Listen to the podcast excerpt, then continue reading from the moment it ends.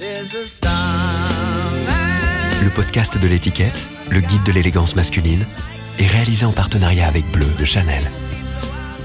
Je porte euh, un pantalon euh, bleu marine sombre et j'ai un t-shirt bleu marine euh, un peu moins sombre. J'aime beaucoup les t-shirts, voilà. sinon, quand je suis chez moi, je suis facilement à poil avec un paréo, pieds nus, parce que j'habite dans le sud, à l'extrême sud. Je m'appelle Rudy Ricciotti, je suis en face de vous. Je suis architecte, ingénieur, on pourrait dire un ingénieur d'opérette mais plutôt un architecte du combat, quand même. Je suis dans un acte militant, euh, un acte de narration euh, et de récit constructif. Euh, je vis ce métier comme un acte politique. L'architecture ne fait sens comme la culture que de l'instant où l'on ferait à la limite de l'horizon politique. Sinon, ça n'avait pas sens. Donc, je ne suis pas un, un dandy, voyez. Je ne suis pas un architecte de papier.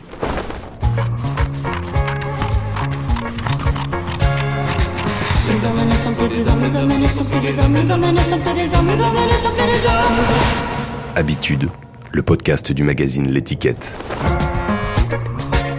Quand j'étais adolescent, j'étais très grand, je mesurais déjà 1m80, ma mère euh, m'achetait des, pantalons qui étaient toujours trop courts. J'ai beaucoup souffert de ça.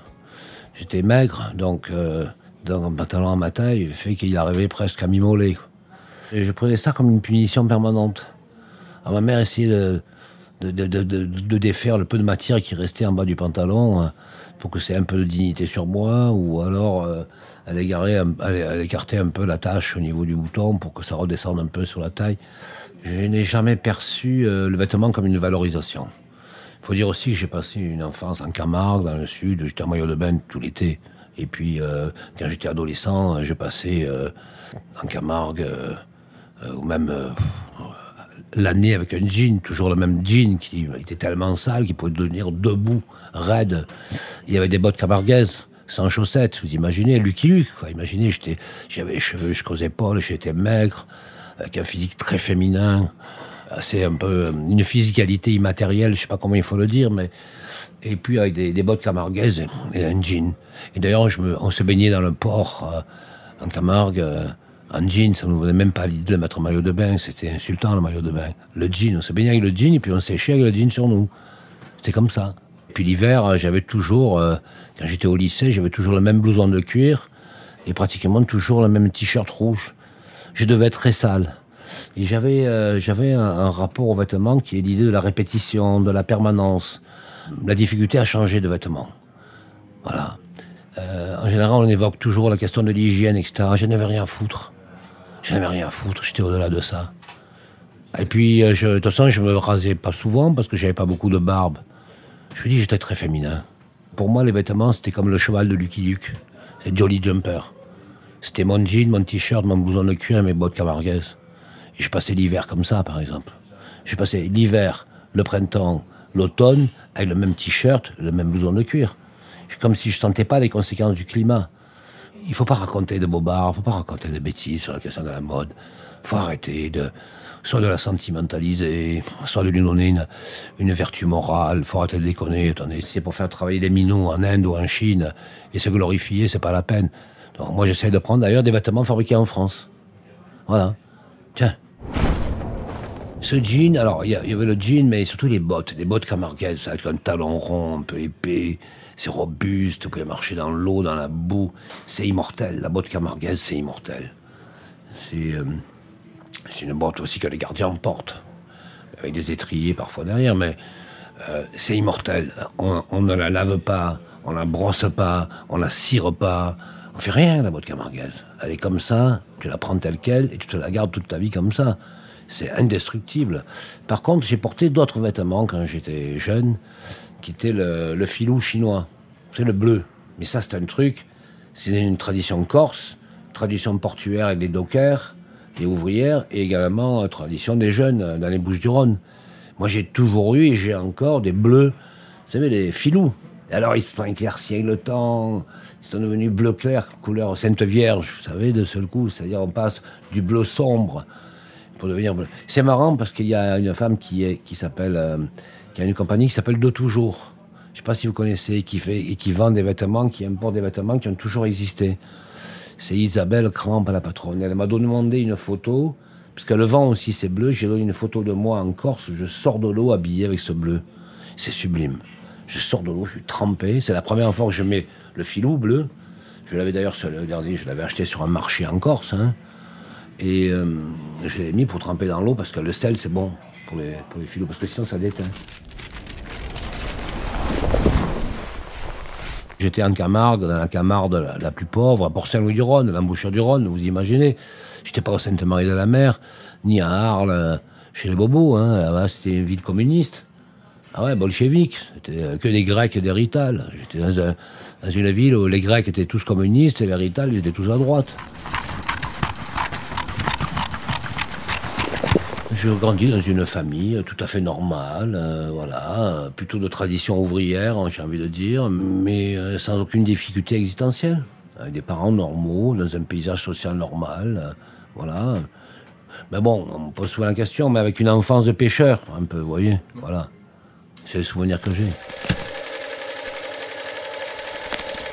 Qu'on ne choisit pas comment on s'habille. On s'habille comme ça parce que c'est un lien commun entre nous tous. Et euh, nous étions tous à peu près habillés de la même manière. Tu es adolescent en Camargue, tu as des, des adolescent en Camargue, tu mets pas de chemise avec le col, tu mets des t-shirts. Et j'ai l'impression que j'ai pas évolué. Je, suis resté toujours en retard sur mon âge sur cette question-là, voyez. Je fais des efforts, un peu des, des vestes, pantalons, je fais un peu des efforts. Je suis à Paris, en milieu jacobin, j'essaie de, paraître un peu plus civilisé, vous voyez, j'ai un costume en t-shirt costume bleu marine, un t-shirt. C'est un phénomène anthropologique, c'est collectif. La manière de s'habiller, c'est, c'est quelque chose qui ne nous appartient pas, qui appartient à, un tissu commun. Il y a une socialisation du vêtement. On est très proche. C'est un langage commun, c'est une narration partagée. Et d'ailleurs, on dit pas fringue. J'aime pas ce mot. On dit euh, T'as mis le jean, t'as oublié ton t-shirt, tes bottes, elles puent.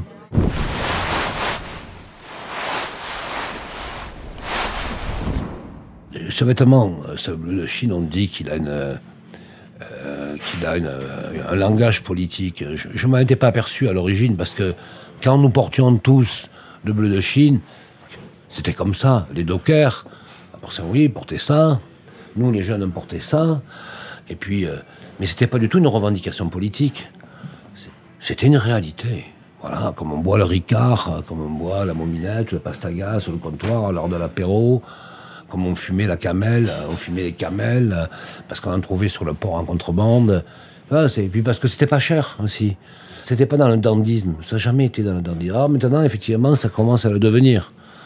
Bien sûr, je comprends que ça peut paraître être comme un symbole d'appartenance à une classe sociale euh, qui serait celle du monde ouvrier, du monde du travail. C'est l'origine, j'ai même vu ça en Chine. J'ai vu ouvriers en Chine habillés comme ça. Mais ça n'a jamais été pour moi. C'est trop facile. Il ne faut pas trop de complaisance. C'était euh, notre vocabulaire commun.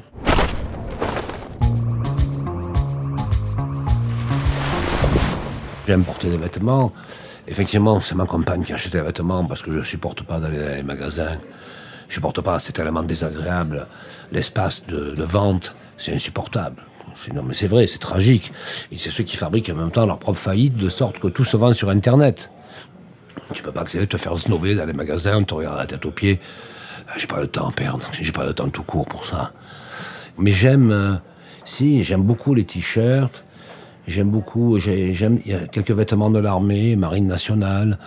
J'ai beaucoup de pulls verts de la marine nationale avec du boutonnage sur le côté.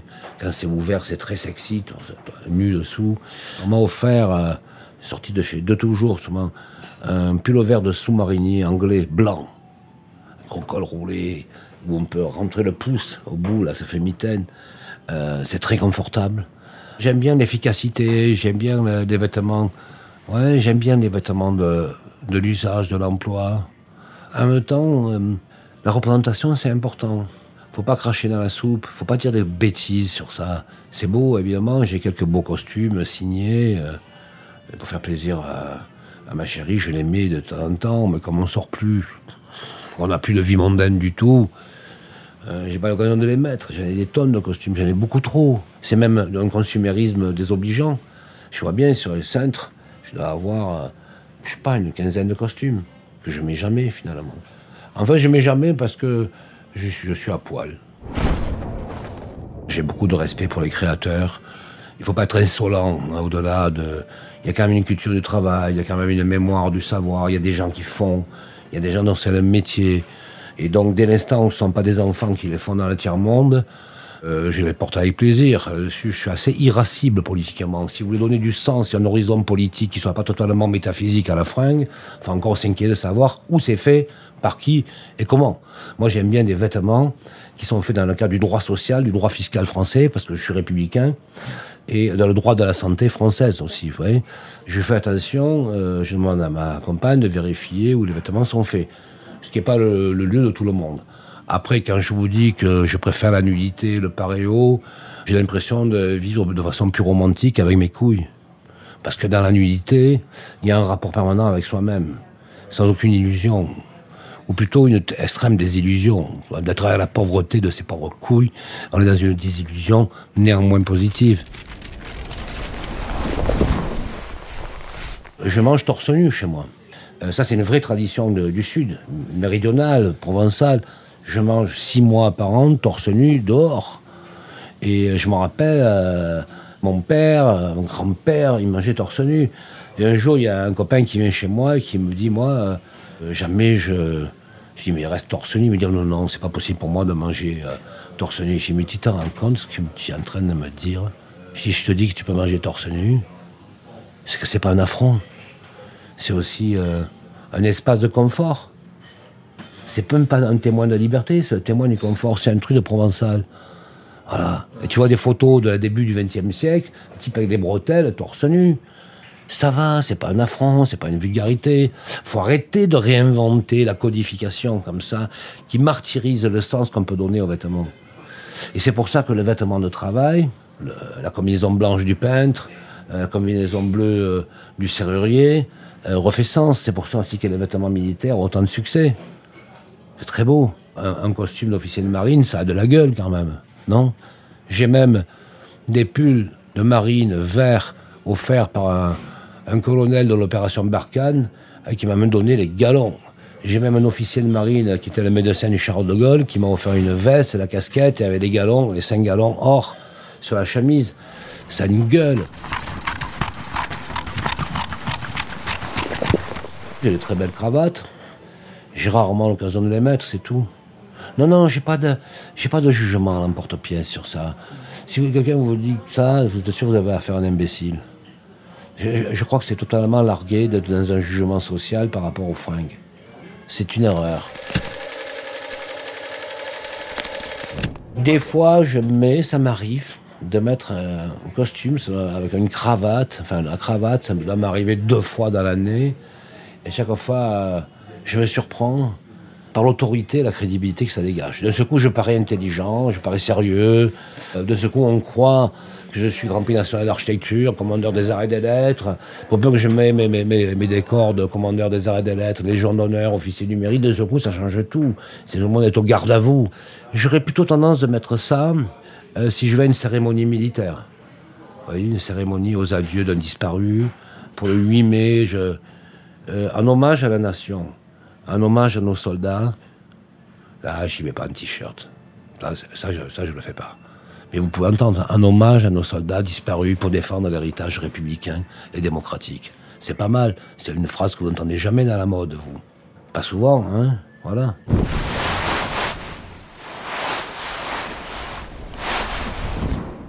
Je suis allé il n'y a pas longtemps aux obsèques d'un ami qui est architecte, qui est décédé il y a quelques semaines, et euh, à Montpellier justement, qui était un grand architecte, Robert Pitot, et un ami depuis le lycée. Et je suis allé aux obsèques, j'y suis allé en t-shirt. J'y suis allé en t-shirt pour honorer la familiarité qui me liait à lui. Cette époque où on fumait des pétards quand on était jeune, etc euh, où on allait dans les concerts de rock. Et je ne pouvais pas rendre un hommage plus tendre à cet ami disparu par le t-shirt encore une fois, comme territoire commun, territoire de connivence, territoire d'affinité élective, territoire d'une autre complexité, celle de notre culture rock.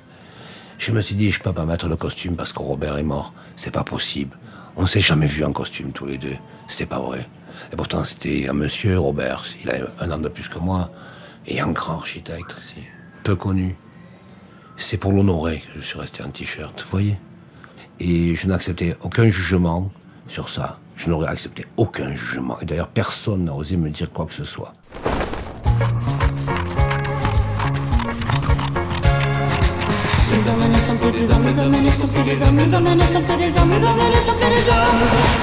Habitude, le podcast du magazine L'étiquette. Bien sûr que plaider pour la beauté devient un acte de résistance à l'ère du temps. Résistance au conformisme, euh, résistance à la négligence. Il nous faut ensemble refuser l'exil de la beauté. Refuser l'exil de la beauté est un véritable combat politique parce que nous sommes envahis par la laideur, par toutes les laideurs. Euh, vous-même être mal habillé, par exemple, vous voyez je trouve ça pas flatteur pour des gens qui parlent de la... En même temps, j'y comprends rien. Peut-être que c'est bien ce que vous avez sur vous. Mais enfin, c'est pas un truc de séduction on pourrait dire d'une certaine manière, le vêtement porte le spectre d'un contexte, comme l'architecture parle du contexte dans lequel elle est euh, positionnée. Et donc, j'ai, euh, on pourrait dire, si vous voulez faire un peu un exercice sémantique sur le sujet, qu'effectivement, le vêtement décrit euh, la contextualité de celui qui le porte.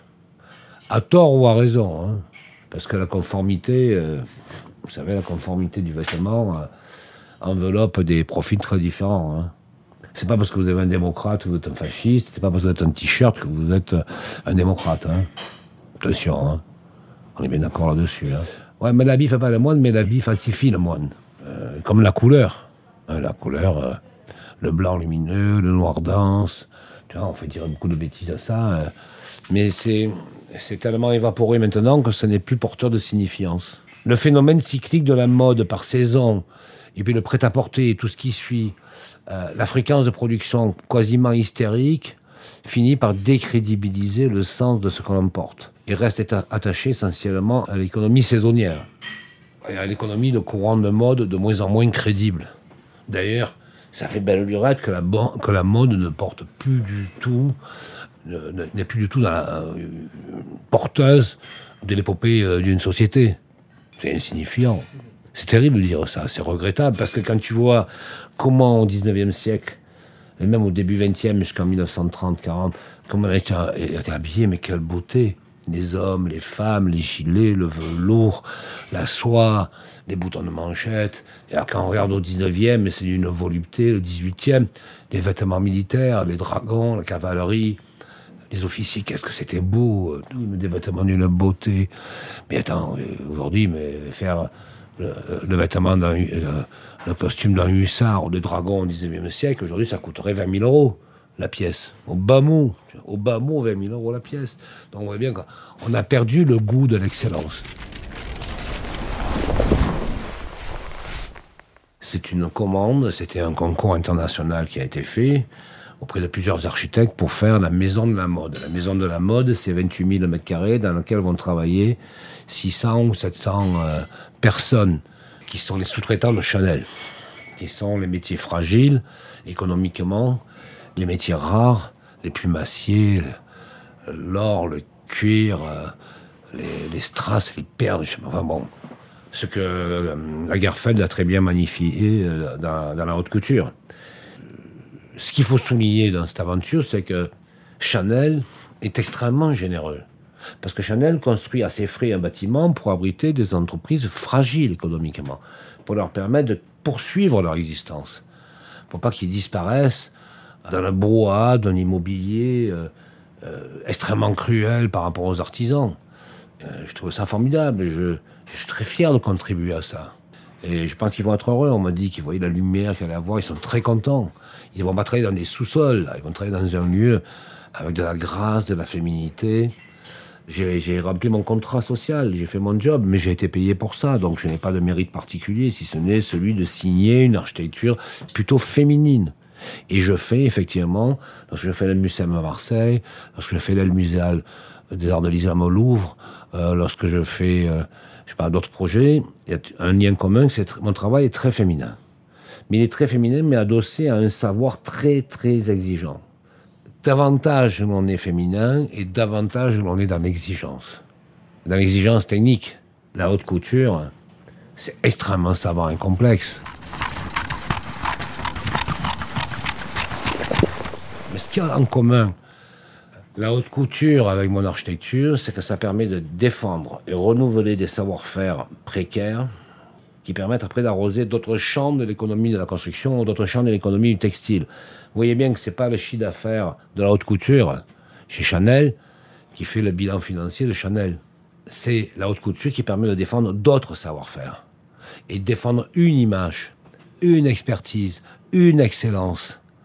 La haute couture, je pense, ne rapportait rien du tout à Chanel. C'est comme euh, faire de la Formule 1 euh, euh, quand quand Renault faisait la Formule 1, euh, ça ne rapporte rien. C'est qu'une image d'excellence, pointue, extrêmement technique, extrêmement savante. Ça parle de ça. Et c'est ça qu'il y a en commun entre, l'ouvrage de Chanel que je construis et ce qui se passe à l'intérieur. L'universalisme du beau, voilà une question intéressante. Il est lié déjà au moins à un facteur, c'est la justesse de la réponse. C'est-à-dire que ce qui est efficace est beau. Ce qui est utile est beau. Ça, c'est l'aspect un peu protestant, moraliste. C'est une vérité. Les vêtements de travail sont beaux. Les chaussures de gondolier sont belles. Les chapeaux, les feutres qui protègent de la pluie ou du soleil sont toujours beaux. Un bonnet, ça de la gueule, toujours. Les gants de ski, c'est beau. Les gants en cuir pour conduire la, moto, euh, la Vespa, euh, sont beaux. Il y a cinq doigts, il y a la peau, le pécari qui colle à la peau. C'est très sensuel. Voilà. Alors ça, c'est une part de la légitimité sur la manière d'expliquer la beauté dans, les vêtements. Après, il y a un autre courant qui est celui du récit stylistique. Il existe, on ne peut pas nier qu'il y a une identité derrière, derrière le récit. On voit comment Missoni, par exemple, rend extrêmement savant euh, les tissus, la robe de femme, les pulls verts, etc. Enfin, c'est beau, Missoni, c'est toujours beau. Qu'est-ce qui inspire Missoni? Mais essentiellement, au-delà de l'acte technique quand même très précis, c'est le caractère savant de la narration, de l'écriture, de l'inspiration. C'est contrairement à la précédente définition de l'usage directement porteur de la beauté, de l'efficacité porteur de la beauté, alors il y a un schéma inverse, c'est-à-dire que la beauté se nourrit d'un beau inspiré. Et ça peut être en Inde, ça peut être en Afrique du Nord, ça peut être dans des pays très lointains, en Asie, au Japon. Vous voyez, c'est beau, c'est beau, c'est beau, et c'est directement lié par le goût d'une narration décorative. C'est l'autre monde, c'est l'autre face, sur laquelle il est toujours difficile d'avoir un jugement au risque de paraître carrément raciste ou xénophobe. Je me rappelle quand Adolf Loos un grand auteur, architecte du, début du XXe siècle, dit crime et ornement. En gros, ça veut dire que l'ornement euh, est un crime. Il dit aussi le signe est l'attribut des civilisations primitives. Alors, qu'on commence à dire ça, que le signe est l'attribut des civilisations primitives, ça veut dire que les boubous africains, ça veut dire que les tissus euh, japonais, euh, ça veut dire que, que les pulls verts du nord de l'Angleterre, sont porteurs de civilisations primitives. C'est-à-dire, c'est, c'est pas acceptable. Ce n'est pas acceptable. Il faut faire très attention parce que le minimalisme, c'est une, des étapes de la terreur, de la terreur doctrinaire. Donc, il faut être très, très prudent sur la critique qu'on fait des récits, des narrations, des dessins, des styles. Et moi, je suis un grand admirateur des boubous africains. Ça a une classe terrible. Comme quand je vois des officiers de marine, comme quand je vois euh, des saris indiens, ou comme quand je vois effectivement euh, la geisha, entre guillemets, au Japon. Quelle classe, quelle finesse, quelle élégance.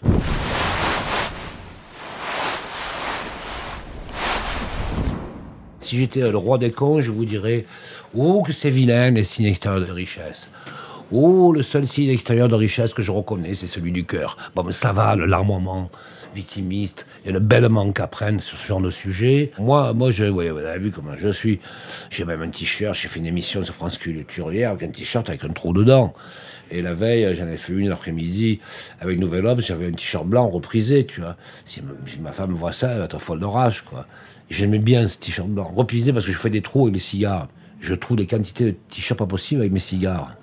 Qu'est-ce que je vous dis Mon signe extérieur de richesse, c'est qu'on voit que je fais des trous dedans. Et on voit bien que c'est des trous faits avec des cigares, c'est pas possible, c'est systématique.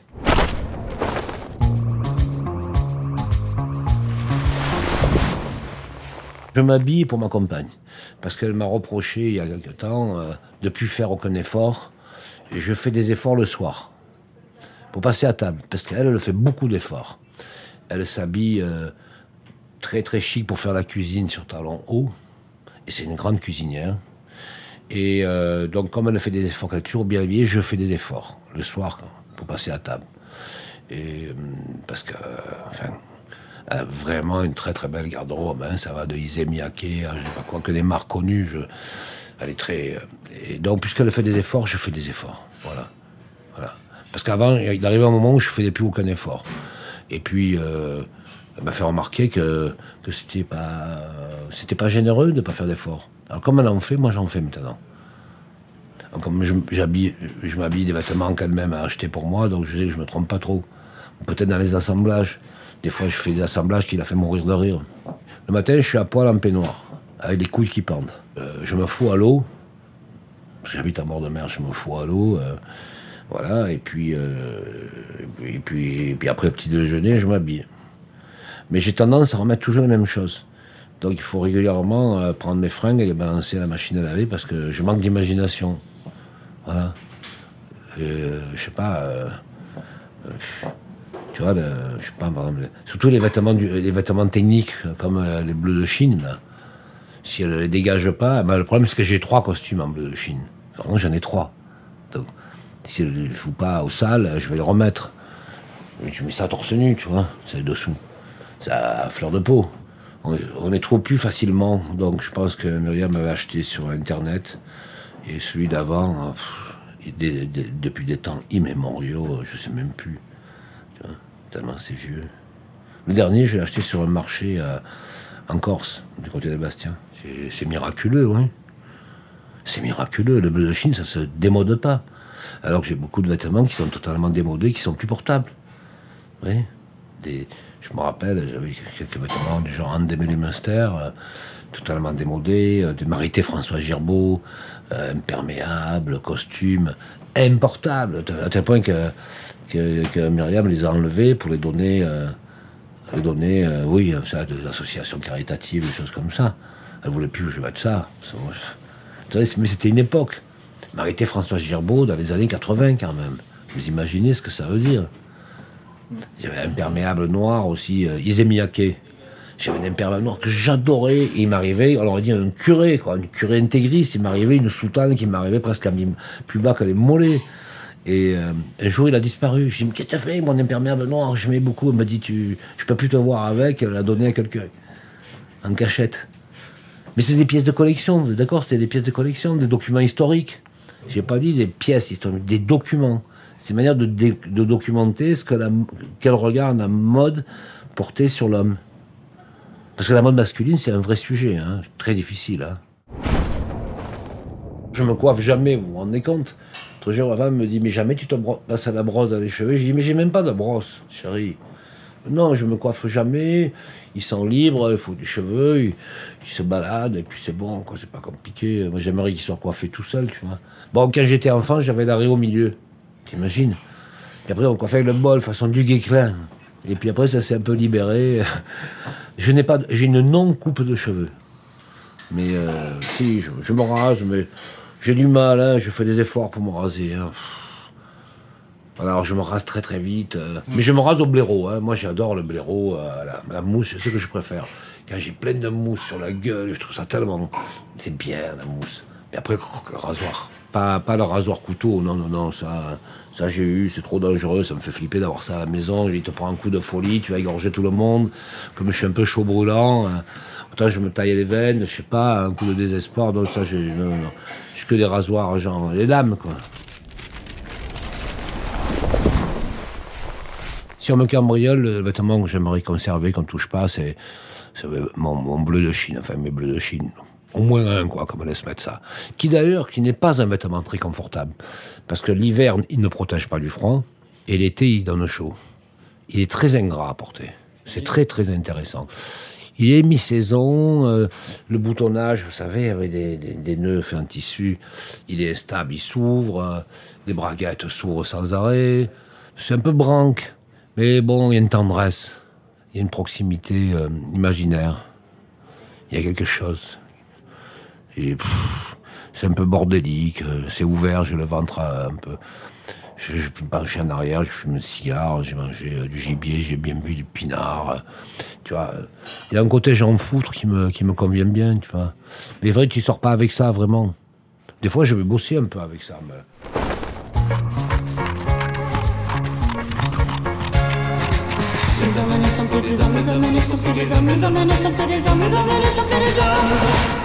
Habitude, le podcast du magazine L'étiquette.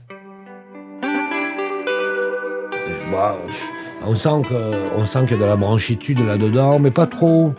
Pas trop, non, il n'y a pas de terreur, il n'y a pas de prise de pouvoir, il n'y a pas de volonté d'écrabouiller la gueule. Ce que j'aime bien, c'est les manches retroussées, la chemise ouverte. Après, il y a un t-shirt dessous avec euh, un t-shirt blanc un peu long, un peu froissé, un peu trop serré au cou. Moi, je trouve, moi, moi, j'aime bien que c'est un peu échancré, genre décolleté. J'en ai des t-shirts comme je suis ouvert jusque-là. Hein. Mais bon, c'est ce que je vois. Après, il y a un pantalon un peu, un peu, comment on dit, c'est. Ah, il pas mal le pantalon. Après, il y a un peu trop, de, de récit latéral avec un lassage, je sais pas, il y a des bandes, des trucs. Euh, il manquait plus que le colt dedans. Après, il y a un ourlet extérieur au pantalon. Je trouve ça un peu ridicule, quoi. Je trouve ça un peu ridicule. Après, vous avez des espadrilles, je peux pas te compte parce que moi je porte souvent des espadrilles de toutes sortes, en tissu, en cuir, etc. Euh, sont pas mal, ces espadrilles de type un peu balnéaire. Elles renvoient à un univers balnéaire, il y a un bleu, il y a du blanc. C'est pour être presque à la coque d'un riva, d'un bateau. Elle parle de, l'horizon euh, maritime, mais de proximité, le cabotage, ça parle de ça. Euh, ça respire le confort. Après, j'aime pas trop le truc qui est pendu autour du cou, là, ça fait un peu broc, ça, autour du cou. Voilà. Euh, sinon, euh, vous n'êtes pas rasé, mais bon, ça, ça fait pas de vous un homme viril, quoi. Vous voyez, c'est pas la peine de, faire du cirque, quoi, tu vois. Euh, mais sinon, c'est une décontraction aimable, amicale.